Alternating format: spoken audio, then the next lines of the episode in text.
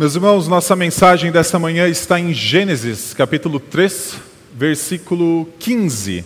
Nós vamos ler os versículos 14 e 15, mas o nosso foco está no versículo 15.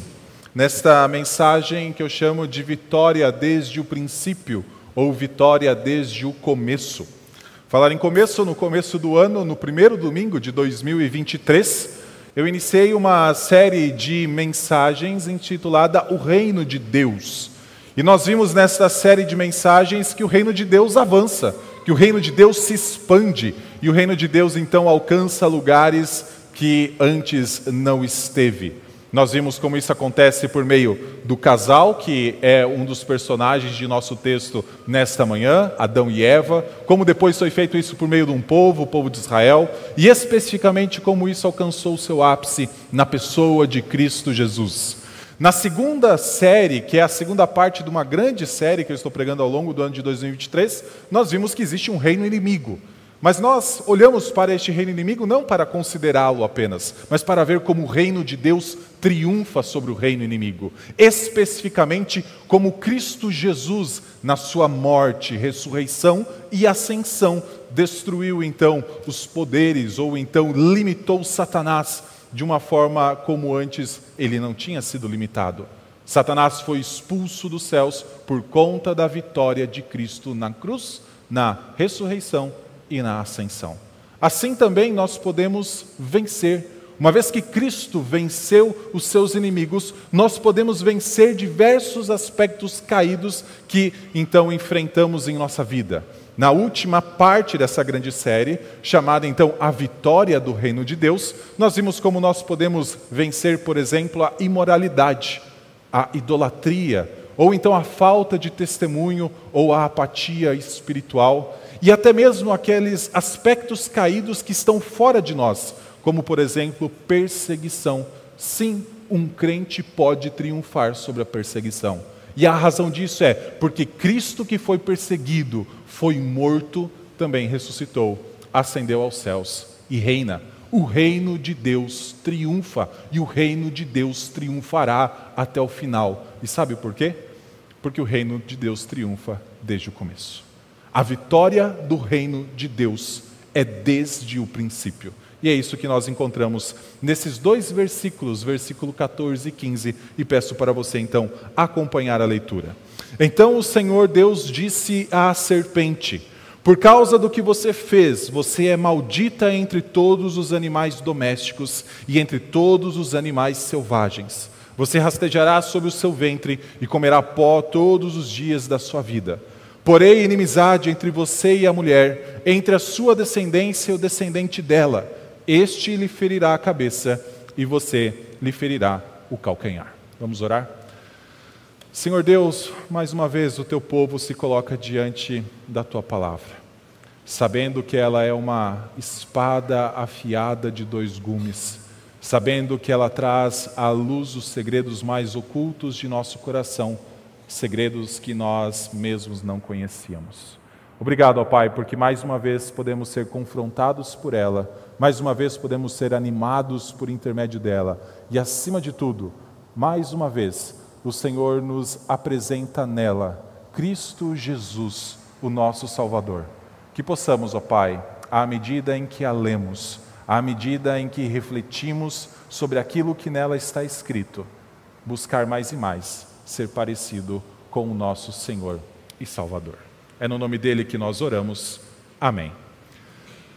Meus irmãos, em nossa vida, diversos aspectos nos mostram que há mais incerteza quando estamos no começo do que quando estamos no final.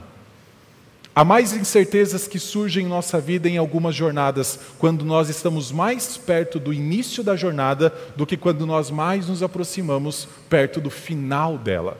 Por exemplo, você possivelmente já começou em um trabalho em que você se assentou em sua mesa ou começou as suas rotinas e você não sabia exatamente tudo aquilo que era demandado de você.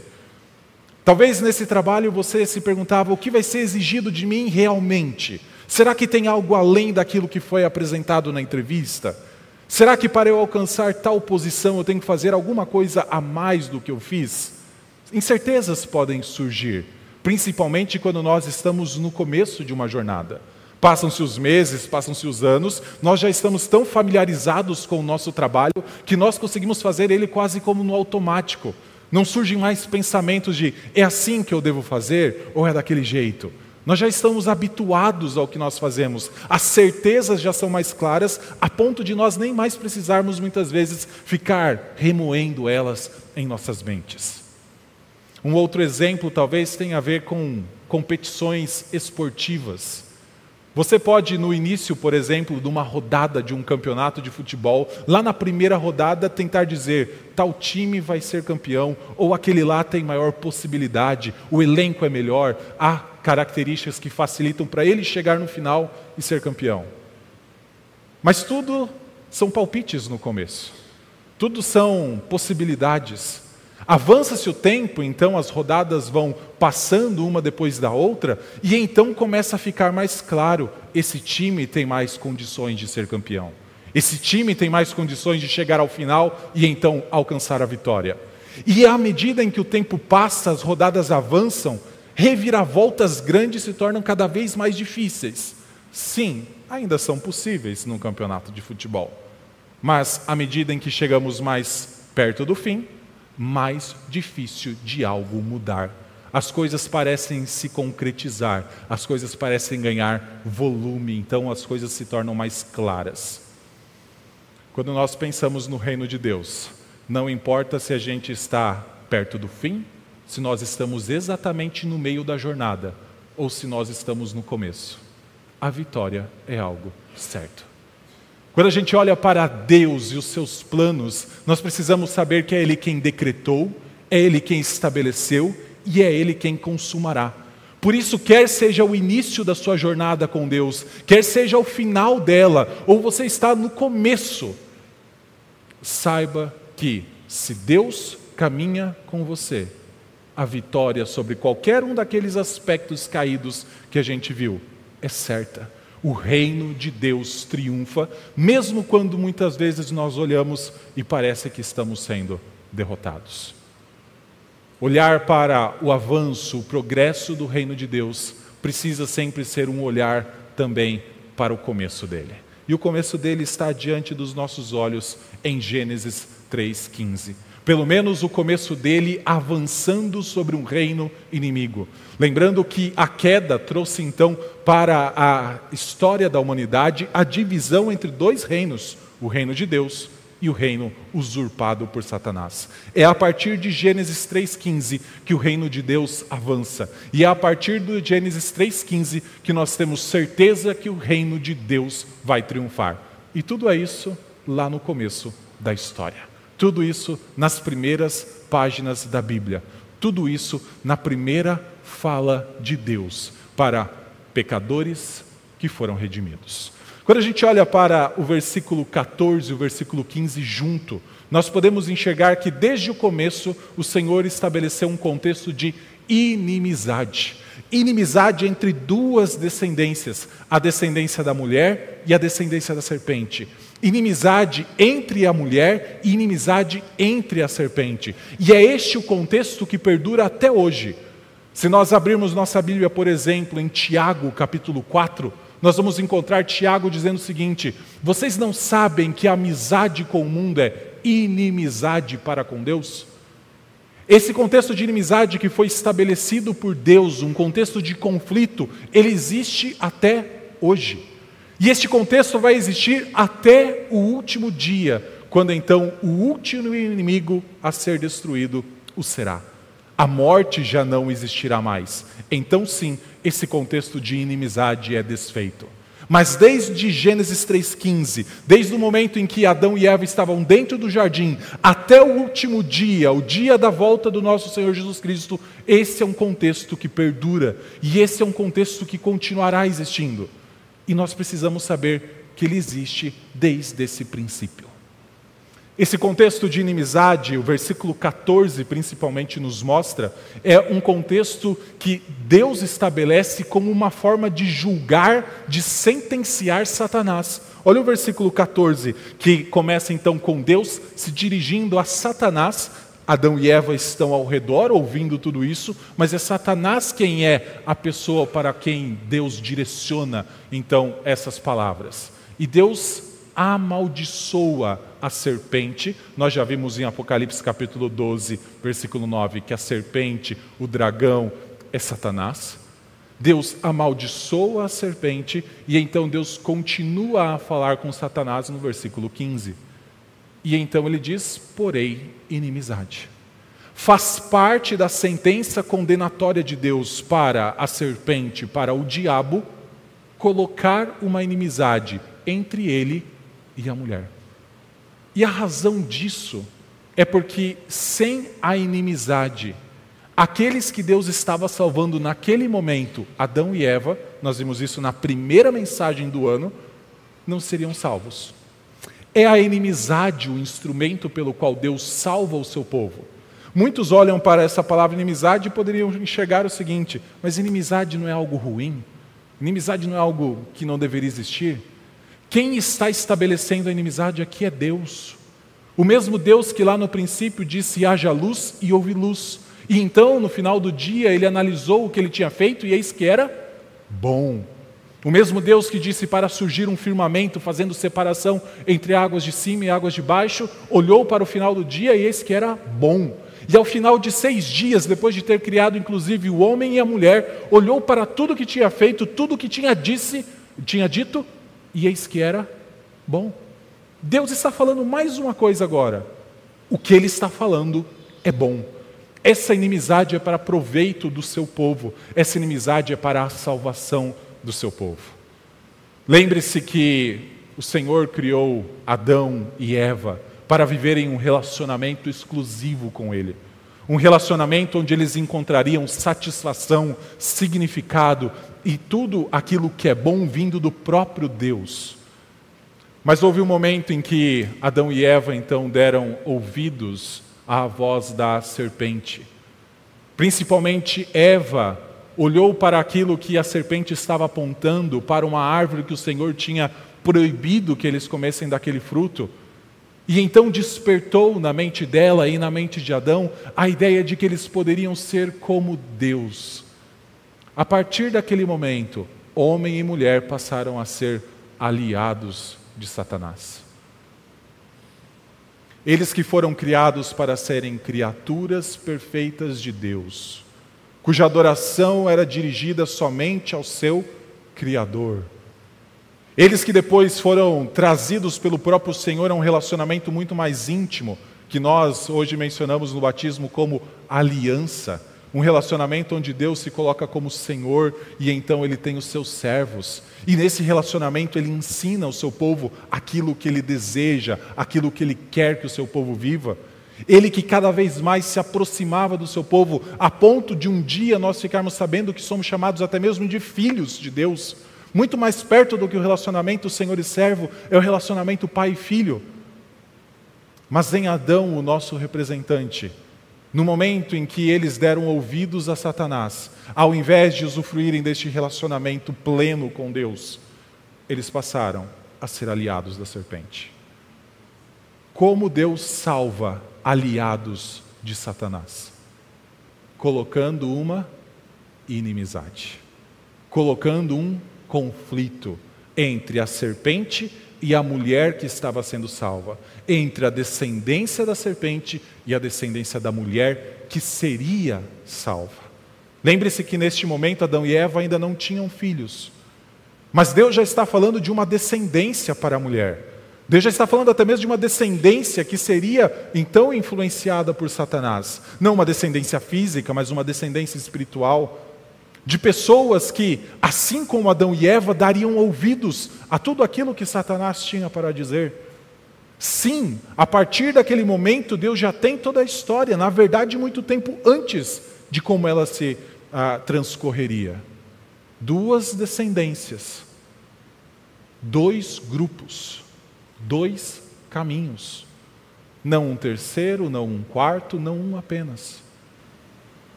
Caminhos, grupos, inimigos. A inimizade fazia parte do sentenciamento de Satanás. É a condenação de Satanás ganhando mais detalhes. Ele não apenas foi declarado no versículo 14 maldito. Se você depois for para o versículo 17, você verá que a terra também é chamada de maldita. Se virar a sua página para Gênesis capítulo 4, versículos 11 e 12, verá que Caim é chamado de maldito. Se for para Gênesis capítulo 9, versículo 27, verá que Canaã é chamado de maldito. Quando Deus chama Abraão para caminhar, Deus fala que haveria pessoas que Deus amaldiçoariam, amaldiçoaria dependendo de como se relacionassem com Abraão. Sabe o que é a declaração de maldito da serpente?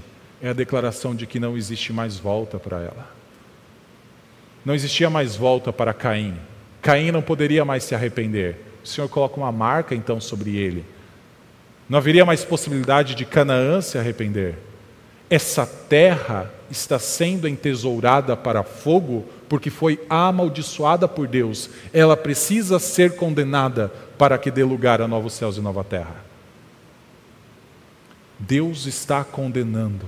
E como um aspecto da condenação que ele está então ah, lançando sobre Satanás, ele coloca a inimizade. Inimizade entre duas descendências. Afinal, Satanás conseguiu arrastar em Adão toda a humanidade para o seu lado. Toda pessoa representada por Adão e toda a humanidade representada por Adão passou a ser, em Adão, aliado de Satanás.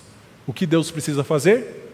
Desfazer essa aliança, desfazer esse relacionamento que se estabeleceu entre Satanás e toda a humanidade. Para isso, ele coloca uma inimizade. Desde o princípio, essa inimizade é o contexto no qual nós vivemos. O povo de Israel precisou viver isso num aspecto muito ah, físico da coisa. Quando eles foram para a terra de Canaã, uma vez que Canaã tinha sido amaldiçoado, eles entenderam que eles estariam diante de seus inimigos povo hebreu que saiu do Egito e foi levado para a terra prometida estava entrando numa terra de inimigos. Passa-se o tempo, os reinos ao redor, como a Síria, Babilônia, Pérsia, eram também considerados reinos inimigos. Por quê? Porque todos aqueles que viviam fora do reino de Israel estavam em um íntimo relacionamento com estes reinos e sob a influência de Satanás. Somente se alguém saísse desses reinos e viesse até o reino de Israel, deixaria o lado oposto dessa inimizade e passaria então a caminhar com Deus.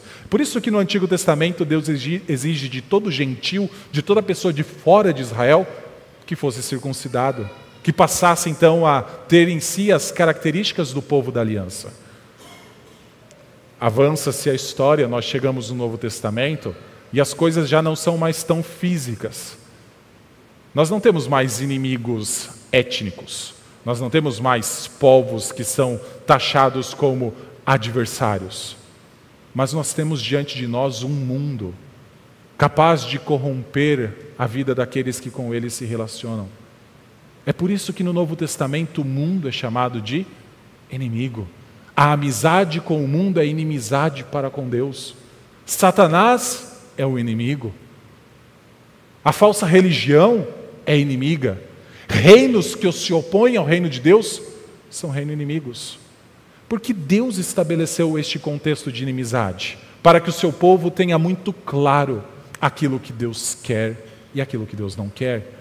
Os caminhos que Deus coloca diante de nós. E eles são sempre dois. Nunca existirá um terceiro. Ou é o caminho do relacionamento com Deus, ou é o caminho do relacionamento com o mundo. Ou é o caminho do viver debaixo da aliança com o Senhor, ou é um pacto com todos aqueles que tentam nos levar para longe de Deus. Não existe uma alternativa diferente. Desde o princípio, este é o contexto. Mas desde o princípio também, é certo que o reino de Deus vai triunfar que a descendência da mulher vai vencer, que o descendente da mulher vai vencer. É isso que está no versículo 15. Olha o que está escrito: Deus coloca uma inimizade entre você, serpente, e a mulher, entre a descendência da serpente e o descendente dela. Este lhe ferirá a cabeça e você lhe ferirá o calcanhar. É muito interessante como Moisés constrói esses versículos a partir da fala de Deus. Ele coloca a fala de Deus primeiro mostrando que havia dois conjuntos, descendência da mulher, descendência da serpente. Esses conjuntos continuam, mas há um momento em que a descendência da serpente e a serpente são destacados para serem colocados frente a frente somente com o descendente. Veja a mudança no texto. A descendência da mulher, da serpente, seria inimiga do descendente da mulher, não é da descendência da mulher. A inimizade está lá, mas aqui ele está destacando do descendente. A serpente teria sua cabeça esmagada ao ferir o calcanhar do descendente pelo descendente. E a razão é uma só. Se não fosse esse descendente, todos ainda estariam contados dentro da descendência da serpente. Se não fosse esse descendente, todos ainda, todos nós, estaríamos entre a descendência espiritual de Satanás. Em Adão, todos fizeram este movimento de se aliar a Satanás. Adão é o nosso representante. Todos passaram a se tornar inimigos de Deus e aliados da serpente para que algo diferente acontecesse, para que estes que vieram em massa para junto de Satanás fizessem então o caminho oposto. Não poderia ser um dentre deles o responsável pela vitória. Tinha que ser um de fora deles. Tinha que ser um não contado entre eles a princípio, mas contado entre eles no final. Esse movimento tem que ser do descendente. E a razão é uma só. Esse descendente é o inimigo perfeito de Satanás.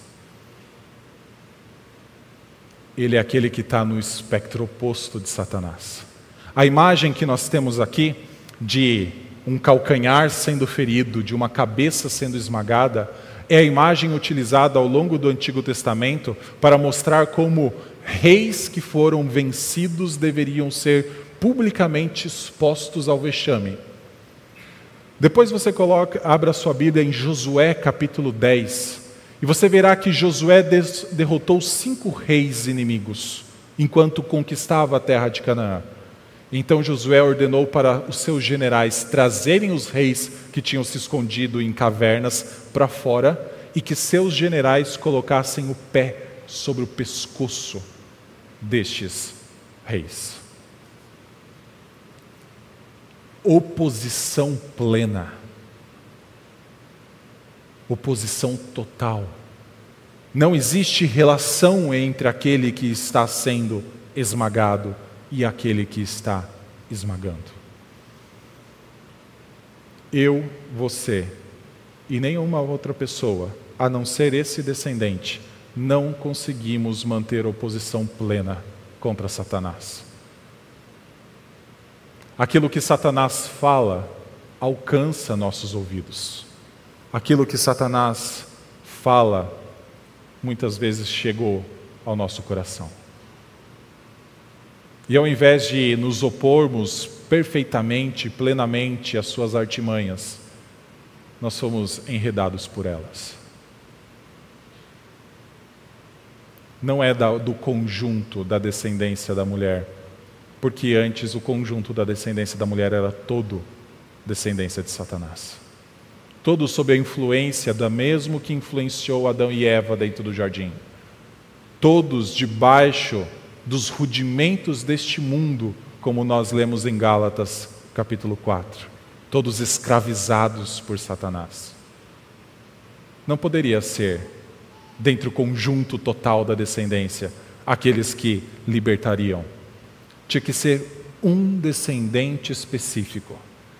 Interessantemente, dito apenas como descendente da mulher, e não descendente do homem aqui. Não há uma menção para Adão, apesar de ele ser o cabeça, apesar dele ser o representante de toda a humanidade. Nós temos aqui o descendente da mulher. Nós temos aqui o descendente da mulher. Ele é o único que conseguiria se opor completamente. Quando a gente olha para este versículo 15, o contexto é de inimizade entre dois grupos, entre dois caminhos, entre dois conjuntos de pessoas. Mas o contexto também é de vitória. Uma vitória que desde o jardim do Éden foi anunciada, uma vitória que desde os primeiros dias estava clara. A vitória deste descendente sobre Satanás. Veja que existe ferida de ambos os lados. De um lado, a serpente consegue alcançar o calcanhar do descendente, mas de outro lado, o descendente consegue ferir a cabeça da serpente. Ambos os lados, em um momento, são feridos. Mas enquanto um ferimento mortal não alcança a cabeça, o outro ferimento mortal é sobre a cabeça. Um é ferido, mas não subjugado. Um é ferido e completamente subjugado.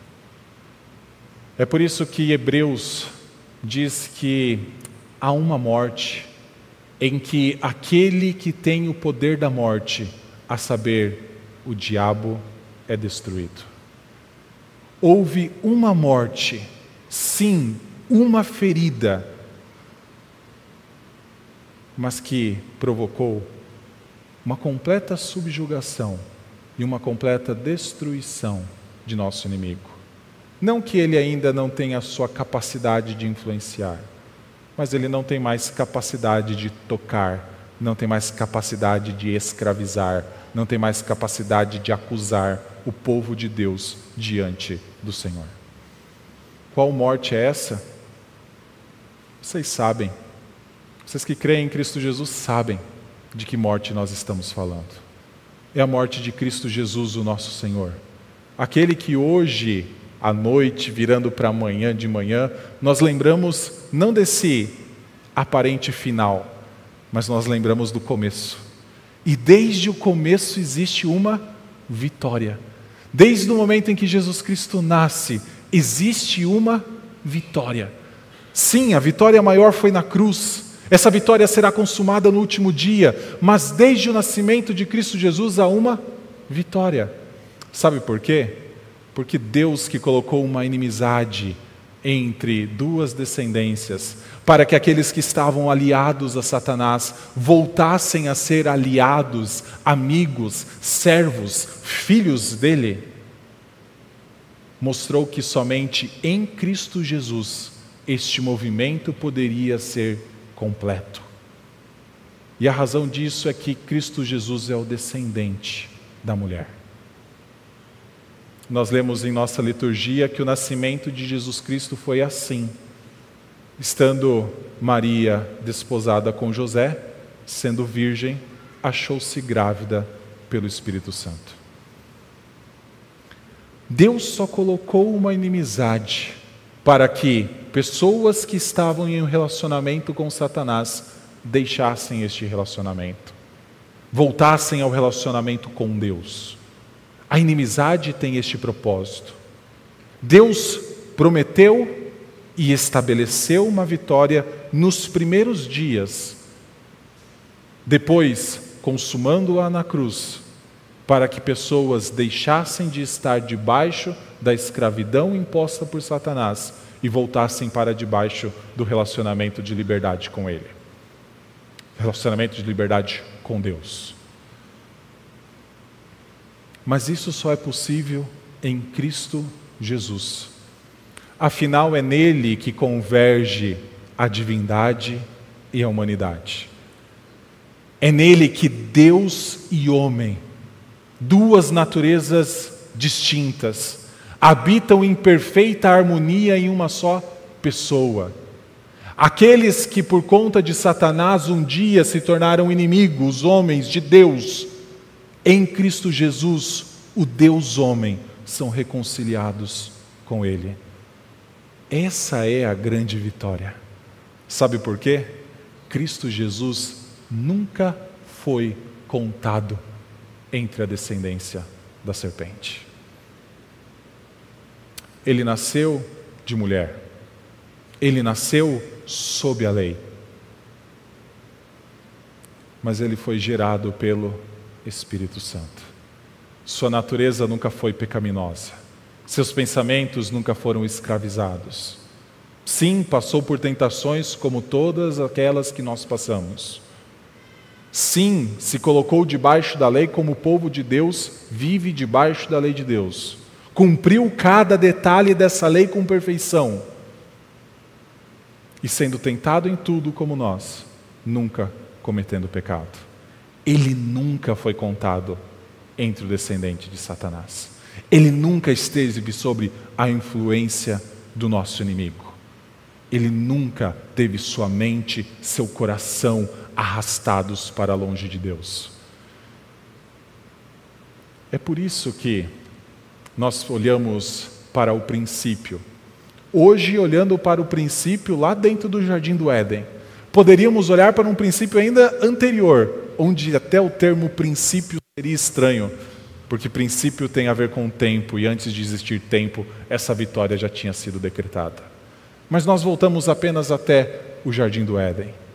Mas se nós voltarmos amanhã, hoje à noite, e relembrarmos o que aconteceu naquele momento que Jesus Cristo nasceu, saiba que ali uma vitória aconteceu.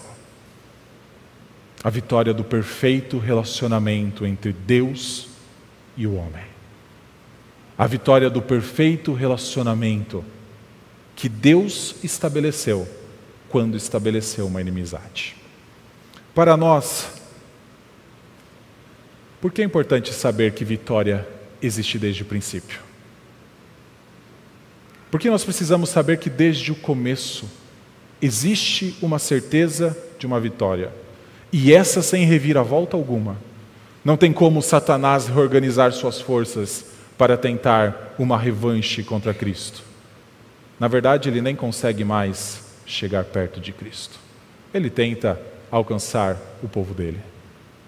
Essa vitória não tem como ser revogada, essa vitória não tem como ser anulada. Ela foi estabelecida dentro do jardim, decretada na eternidade, consumada numa cruz e virá todos os efeitos dela, então, a plenos olhos, quando novos céus e nova terra forem, então, experimentados por nós.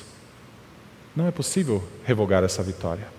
Para nós, ela é importante pelo seguinte: no momento em que Deus entrou em um relacionamento comigo e com você, a partir deste começo já é possível vencer. Sim. A partir do momento em que Deus rompeu com aquilo que Satanás tinha conseguido fazer, de trazer nossa vida para sermos aliados dele, nos levarmos, nos levar para o império das trevas, Deus, ao trazer-nos de volta para o relacionamento com Ele, já deu toda a condição necessária para vencermos.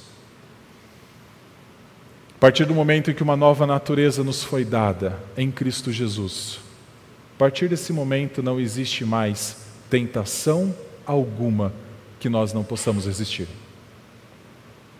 partir do momento em que Deus passou a habitar em nossa vida, o seu Santo Espírito fez de nosso corpo o seu templo, que o nosso coração já não é mais um coração de pedra, mas sim um coração de carne, a partir deste princípio, e talvez para muitos de nós, este princípio foi alguns dias, alguns meses, alguns anos atrás, está ainda no princípio da caminhada, já há todas as condições necessárias para vencer letargia espiritual pode ser suplantada.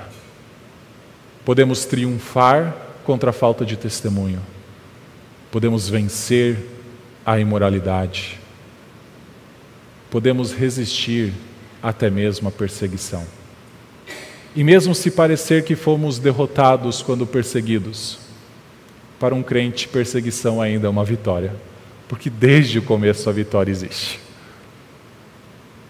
Nossos irmãos do passado, quando foram queimados, crucificados, lançados às feras, não olharam para a sua morte como uma derrota, mas enxergaram no final de sua vida a vitória prometida desde o começo.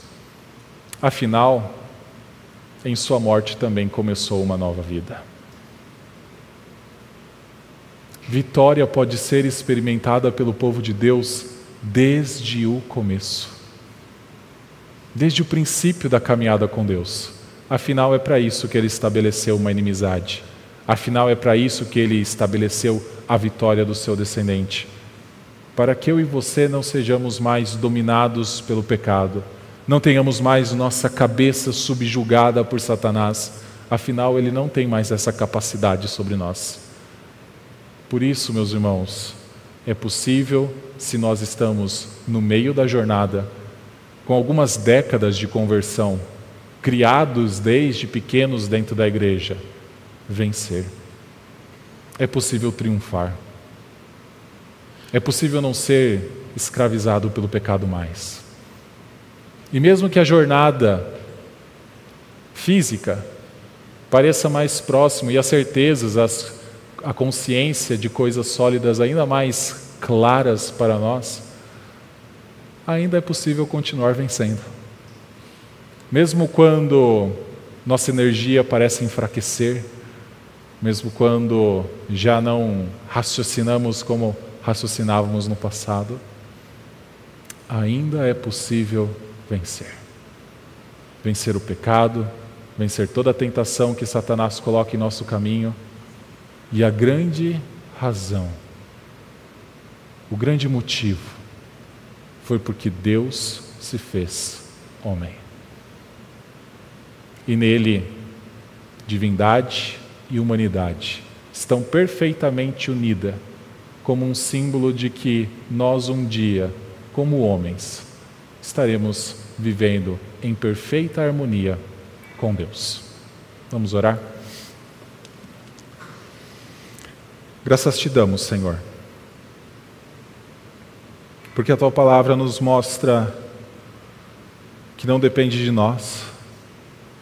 A tua palavra, desde o princípio, nos mostra que é o Senhor governando a história, estabelecendo cenários, estabelecendo ações consumando estes cenários e ações, para que a glória no final seja toda tua, ó Deus, mas nós também sejamos beneficiados pela Sua misericórdia.